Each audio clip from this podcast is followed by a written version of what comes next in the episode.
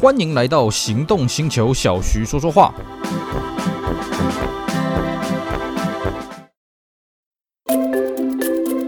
修旅生活新形态，国民皮卡中华 Zinger Pickup 就爱载着你和全副装备一起上山下海出游去，真正高承载、无所不在的七百公斤强悍货台，搭载 SCC 智慧防护系统，提供 FCW、BSW 等十五项主被动安全科技守护，外加优活舒适大空间，高 CP 值国民皮卡只需国产都会车价格即可拥有。放肆修旅新高度，中华 Zinger Pickup 比你想的还厉害。Hello，大家好，我是 Celsius，非常高兴呢，又在这边跟大家空中聊聊天。今天我们来聊一个轻松有趣的话题，我们来跟各位聊聊拖车。好，我想各位讲到拖车呢，大家会想到的大概是几种嘛？第一种是呃，在这个马路上运货的那种拖板车啊，另外一种呢是拖着这个露营车。那么这都不是我们今天要跟各位闲聊了，我们今天来跟各位讲讲拖吊车啊，拖吊车，也就是说你今天车子过路的时候呢，哎，你叫的这个黄色的，我们俗称叫大黄，上了这个大黄的有趣的经验了啊。当然呢，为什么跟各位讲？其实相信听过我节目的人都知道啊、我这个人过路的经验丰富啊啊，算起来一年都要坐拖吊车好几次啊。那么过路呢，虽然会令人有点烦呐、啊，不过我也都习惯了，甚至我过路的时候还是可以嘻嘻哈哈的，因为很简单了。就我来讲，你顾路呢，你心情好，心情不好呢，也是得去面对这些现实嘛，对不对？很多人在车子抛锚的时候，哎呀，会很生气，我的行程怎么办呢？我要花很多钱啊，怎么车子会这样子呢？呃，其实我以前年轻的时候也是这样经历过了，或者紧张的睡不着啊，紧张的吃不下饭啊。但是呢，现在呃，过路经验实在太丰富了，所以呢，对于过路这种事情呢，算是处之泰然了。那当然了，这个在拖吊车上面的时候呢，因为通常我们在过路地方到保养厂，也不是说两步距离就到了嘛。所以呢，通常也会在车上大概半个小时、一个小时。那我也会利用这个时间呢，哎，跟拖车司机好好的聊一聊，哎，顺便排解一下自己心中的郁闷。那最重要是什么呢？其实啊，各位要懂得利用这个时间，哎，去增广自己的见闻啊。像不只是拖吊车了，我在搭计程车的时候呢，哎，因为计程车车资比较贵嘛，所以我也希望说可以从计程车司机上面。呃，身上挖到一些呃情报什么的，呃，来补充我们这个呃，不，不要说补充了，来弥补我们呃这个计程车费的损失。好，那我们今天当然不是聊计程车了，我们今天要跟各位聊的是拖吊车的这个有趣的故事啊。那当然呢，这个我今天讲的并不是我顾路的故事啊，顾路的故事呢，各位有兴趣啊，我们可以再另外开节目来跟各位好好聊一聊啊。今天呢，我们跟各位聊一聊，就是我跟拖车司机啊问到了他们拖车有趣的故事。好。其实呢，拖车这一行啊，呃，坦白讲，呃，说好赚吗？也算蛮好赚的，但是都是体力活了啊、所以对于拖车司机来讲呢，这一行呢也是很多甘苦的。那当然呢，我通常一开始上拖吊车的时候呢，大家彼此不相识嘛啊，当然有时候我也会叫到同一个人的啊，这个因为顾路经验实在太丰富了。那通常呢，我第一次遇到这拖车司机呢，大概会跟他怎么闲聊呢？当然是先跟人家称呼一声大哥嘛啊，跟人家哈拉一下。那么紧接着呢，我就跟他闲聊一下，哎呀，我这个车子老了啊，老车呢通常就是要保险嘛啊，像我这个大部分都有保脱掉险啊，有些人呢会有信用卡啊，有些人会有一些特殊的这种脱掉的服务，那我都是用保险来脱掉了啊，毕竟我们这种老车，呃，顾路的经验呢，这个一定会有，所以呢，我们之前在跟各位讲这个保险的经验的时候呢，就跟各位讲，如果你是玩老车的、新车的，都一定要脱掉险。虽然说呢，你新车呃，你觉得可能不会故障，但是至少再怎么样啊，爆胎这种事情，人人有奖了啊，那。我就会跟他这样闲聊这些老车的事情。那有些拖车司机呢，他可能嗯，这个话还是比较多啊，就是说，哎，对啊，对啊，对，我之前呢、也拖过什么什么什么车子啊，啊，什么什么鬼东西啊，哇，那个话题就好聊了。但是也有些人呢，就说，哦，嗯，这样子啊。那我这个时候呢，就会跟他进一步聊。哎呀，那这个保险公司啊，你们是怎么跟他配合的、像我们现在全台湾啊，大概有两大的这个拖车系统，一个叫全丰，一个叫行遍天下啊。这个也是拖车司机告诉我的。当然，各位，如果你有在这个叫拖车的时候，你会发现，你不一定叫来拖车，它旁边写的是什么行遍天下或者什么全峰，有可能是某些小的公司啊，比较没听过这种公司。那当然，它就是配合这两个系统去的拖掉的拖吊车业者。那除了这两个系统之外呢，呃，当然啦，你说呃，这个保养厂自己这个配合的这种拖吊车，当然也是有，只是呢，我们透过保险公司叫不到这样的车子了啊。那有时候呢，拖车司机就会侃侃而谈，哎呀，以前他们在跟行运天下配合的时候怎么样怎么样怎么样啊，啊，或者是呢，他们跟这个全峰配合的时候怎么样怎么样怎么样啦。那当然，拖车司机也可以分两种了，一种是带枪投靠了，就是他自己有台拖车，那么他去靠行的。那我通常遇到比较多的还是那种固定班的啦，就是啊，他跟拖拖车公司领薪水的，或者说按件算钱的那种受雇于人的啊，这个也都是有。再来就是什么呢？我们现在拖吊车了哦，大部分都是中古车去打造了，所以各位可以发现哦，你在上拖吊车的时候，你车门打开，它的颜色啊，就是我们拖吊车一般都是黄色的嘛，比较鲜艳。那你门打开，你会发现，哎，它的板件好像有点白色的，或者蓝色的，或者是黑色的啊，这个不一定。当然了，你说这个有没有全金车也是有，只是很少。为什么？因为全金车打造起来很贵了哦。我跟这个托斯一聊，一般来说，我们中古的一台拖吊车了啊，你买车的钱加上你后面的拖斗什么的啊，这个大概打造起来有两百多万，将近三百万了。那你如果是拿全新车来买的话，可能要再多一百万啊。当然，我们这边讲的拖吊车啊，还可以再跟各位细分一下。拖吊车呢，这个最基本的叫做螃蟹车啊，那个闽南话叫做吉马掐，就是说它的这个后面的拖呢是两个爪子，那它只能去把一个呃两个轮子，不管是前轮还是后轮，把它吊起来。这个主要是用在那种市区的拖吊，因为它原则上照法规的规定呢，你另外一个着地的轮子要加装这个滚轮辅助轮啊，俗称叫溜冰鞋。可是呢，你加装了溜冰鞋呢，哎，你在过一些地方的时候，比方说你在爬坡什么的，或者是尤其是一些路不平的地方，那个拖溜冰鞋很容易脱落啊。所以呢，之前有个拖车司机跟我讲，嗯，如果呢你怕你的车子违规停车被拖掉呢，你就看啊，那个拖掉保管厂如果刚刚好跟你违停的地方呢跨过一个平交道的话，你通常不会被拖，因为。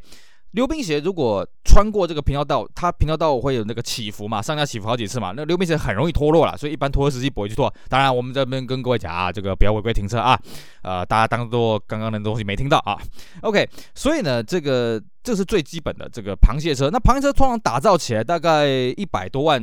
应该就有了啦。那只是呢，我们一般用这个信用卡也好，或者是保险公司拖掉的也好，一般不会叫到这种螃蟹车，除非是来支援的啦，因为它拖掉距离不够，而且呢，高速公路一般不允许这种螃蟹车来拖，因为高速公路呢原则上需要你全载。所以呢，第二种就是我们刚刚讲的全载式的拖车。那全载式的拖车，它为了把车子弄上去，所以呢，它基本上它的这个平台是可以斜放下来。当然，有些高级的呢，它整个平台是可以完全的平放下来，那那个成本就高了啊、那当然，第三种就是所谓拖那种大车的，就是它的这个轮胎很多个啊，那后面是一个吊钩这样子，可以把整台大车拖在后面。因为呢，大车不太可能用全载嘛啊，你的大车全载的话，你第一个你的板子要多长，第二个你那个车子可能配重会不均啊，你可能会车头会扬起来了啊、这个也是很危险的。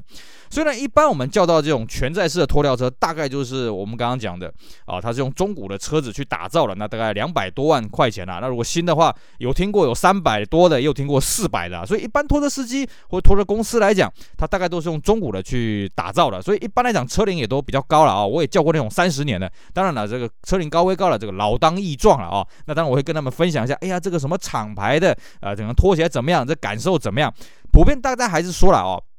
以日系的品牌啊，像这个三菱的啦，呃，像这个五十铃的，以苏组的啊，这个口碑都是相当不错。那偶尔会遇到一些什么这个日产的 UD 的啊，这种东西呢，我也是很新鲜。哦，你怎么会用这种东西啊？相当的有意思。那么除了这个车子主要是中古车以外呢，再来就是其实拖车这一行啊，它是没有什么假日可言的，因为。什么时候会要出勤，真的不知道。那相对的，他们也有所谓的集散地，就好像我们的计程车啊，以前早年时候呢，都有所谓计程车车行，还有计程车的派车站。那拖车呢，基本上也是保留这种东西了啊、因为拖车不太可能像计程车到处去乱绕，看看有没有什么什么人怎么样的。当然，也不是说拖车就没有完全乱绕了啊、我们讲的是市区里面，你基本上看不太到那个拖车在市区到处去巡逻了啊、除非是那种拖吊违规的。我们讲的是这种拖吊故障的呢，不太会这个样子，因为这样子实在是很没效率。那么真的会巡逻是什么？是在高速公路上面。为什么呢？因为高速公路的状况多，而且呢，高速公路常常存在所谓的抢车了。各位，如果你不幸呢在高速公路过路过呢，像我，哎，常常有这种不幸。那么很快了啊，你一下车之后，很快就会有那个拖吊车过来，叭叭，然后跟你说，哎，小人呢？哦，你怎么样了啊？上车吧。因为呢，这种东西是抢快，而且我们高速公路有很多的强排区。什么叫强排区呢？强制排除区，比方说，呃，这一段路它是路肩开放，结果你停在这个路肩，那就强制排除，或者是一些市区的高架道路，比方说什么市民快速道路啦，啊，水源快速道路啊，这种地方呢，都属于强制排除区。也就是说呢，警察会要求第一个到达的拖车把车子给拖下去。那你说，那我有什么信用卡的拖掉？呃，我有什么保险的拖掉怎么办呢？这个你再用这个收据去跟信用卡公司或者保险公司申请退款啊，这是为了安全起见了。那所以呢，通常你在高速一一一过路的时候，哎，这些车子就会过来寻了，哎，赶快啊、把你拖上车了。那当然了，这个拖上去的时候会不会有什么风险呢？各位自己去评估一下了啊。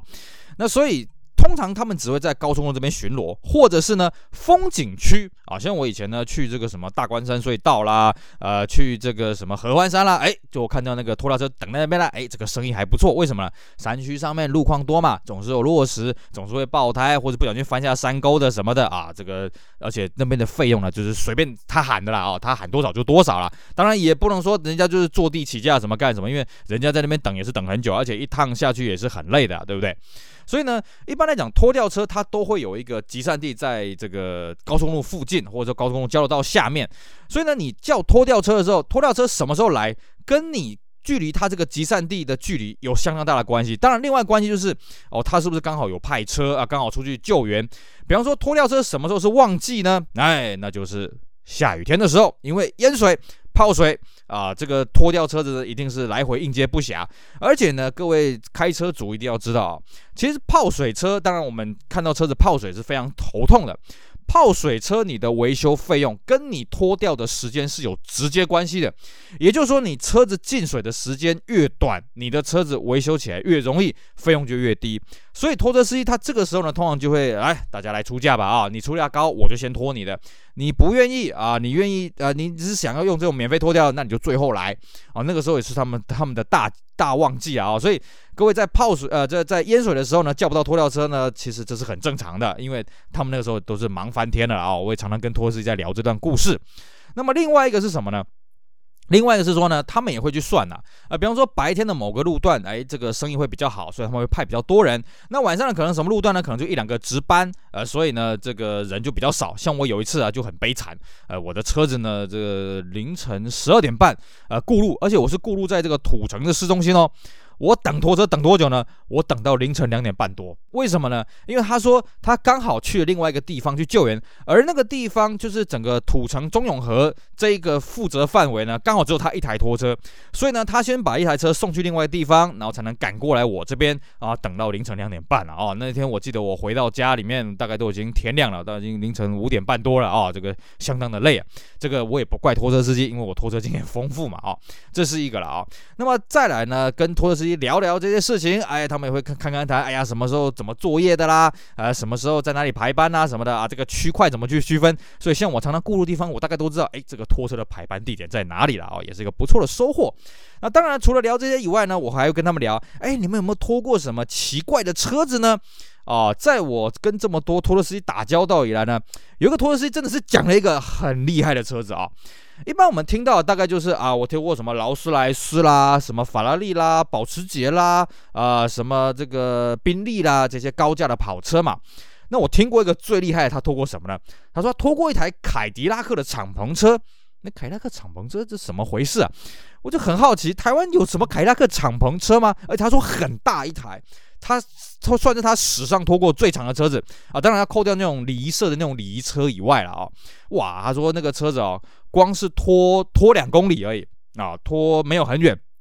大概前前后后花了两个小时，为什么呢？因为那个车很长啊，哦，而且它的那个板车啊，它的后面那个那个那个就是全在那个板子哦，并不是整个可以平放到地面上的，它也是那种斜坡的。那各位要了解哦，其实我们车子在上斜坡的时候，是不是我们可能要考虑到斜坡会不会太斜？如果太斜的话，你是不是前后底盘会去顶到？那对于凯拉克那种很长的那种美国车，它的轮胎跟前后保杆的距离很远，也就是说呢，它前面的我们专业术语叫做进去角。啊，后面叫做离去角，啊，就非常的小。那变成说他要上去的时候，哦，他就需他可能会磨到，那怎么办呢？这时候我们就会垫木头。那个拖车司机跟我讲，他为了让那台凯拉克上去呢，他把全车的木头全部都拿下来，还是不够，再请旁边的人呢帮忙去找木头过来，把它垫了半天呢，然后再把车子给弄上去。啊，弄上去的时候，当然那台车子不能动了啊、哦，所以也是用这个吊钩钩呃钩钩子这样勾上去的。这个司机也说啊，哎呀，勾上去的时候，这个车真的是很重啊啊、这个慢慢慢慢慢勾上去。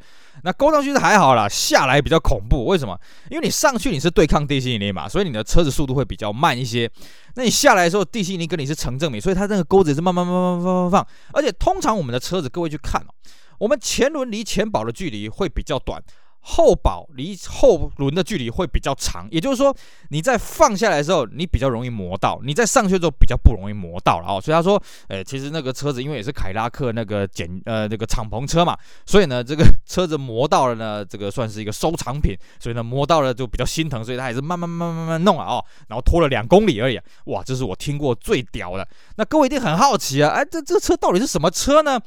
哦，这个车呢，其实就是这个以前老蒋的检阅车了啊。这个老蒋总统呢，在检阅这个三军的时候，用了这个检阅的这个车型啊，哦，这个非常的特别啊。这个他说他接到这个案子的时候，他也是一傻哦，怎么有这种东西要拖，而且才拖两公里而已。但这两公里呢，花了他呃这个一个多小时的时间了啊，也算是非常难得的经验。这是我所有的这个拖吊车司机跟我分享他们拖过最奇怪的车子呢，啊，这个算是排名第一名的。好。除了跟拖车司机闲聊他们拖过什么奇怪的车以外呢，当然我也会跟他们聊另外一件事情，就是什么叫做最悲惨的拖吊啊！我会跟这拖车司机再聊一个问题，就是，哎，请问一下，你有记忆以来呢，你拖过最惨烈的一次拖车是什么样的故事，是什么样的经验呢？那么在我跟这些拖车司机打交道以来了啊，我听过最悲惨的呢是总共搞了七个小时。啊，为什么要搞七个小时呢？而且还出动了三台车啊，到底是怎么样的一个故事呢？哎，没错，我们今天时间差不多了，这边就容许我跟各位卖个关子，我们下回再跟各位好好的聊一聊，到底是一个怎么样的悲惨的故事，拖一台车要花七个小时。好，今天呢，我们跟大家聊一聊拖车的有趣的故事啊，这些拖车司机跟他们闲聊所得到的这些有趣的情报，跟大家分享，希望大家会喜欢，也希望呢，各位如果真的不小心这个过路的时候呢，哎，也跟拖车司机聊一聊，排解一下烦闷，也可以增广自己的见闻了啊。以上感谢各位的收听，我是 Celsius，非常感谢各位的支持，也希望大家去支持我们其他精彩的音频节目，我们下回再聊，拜拜。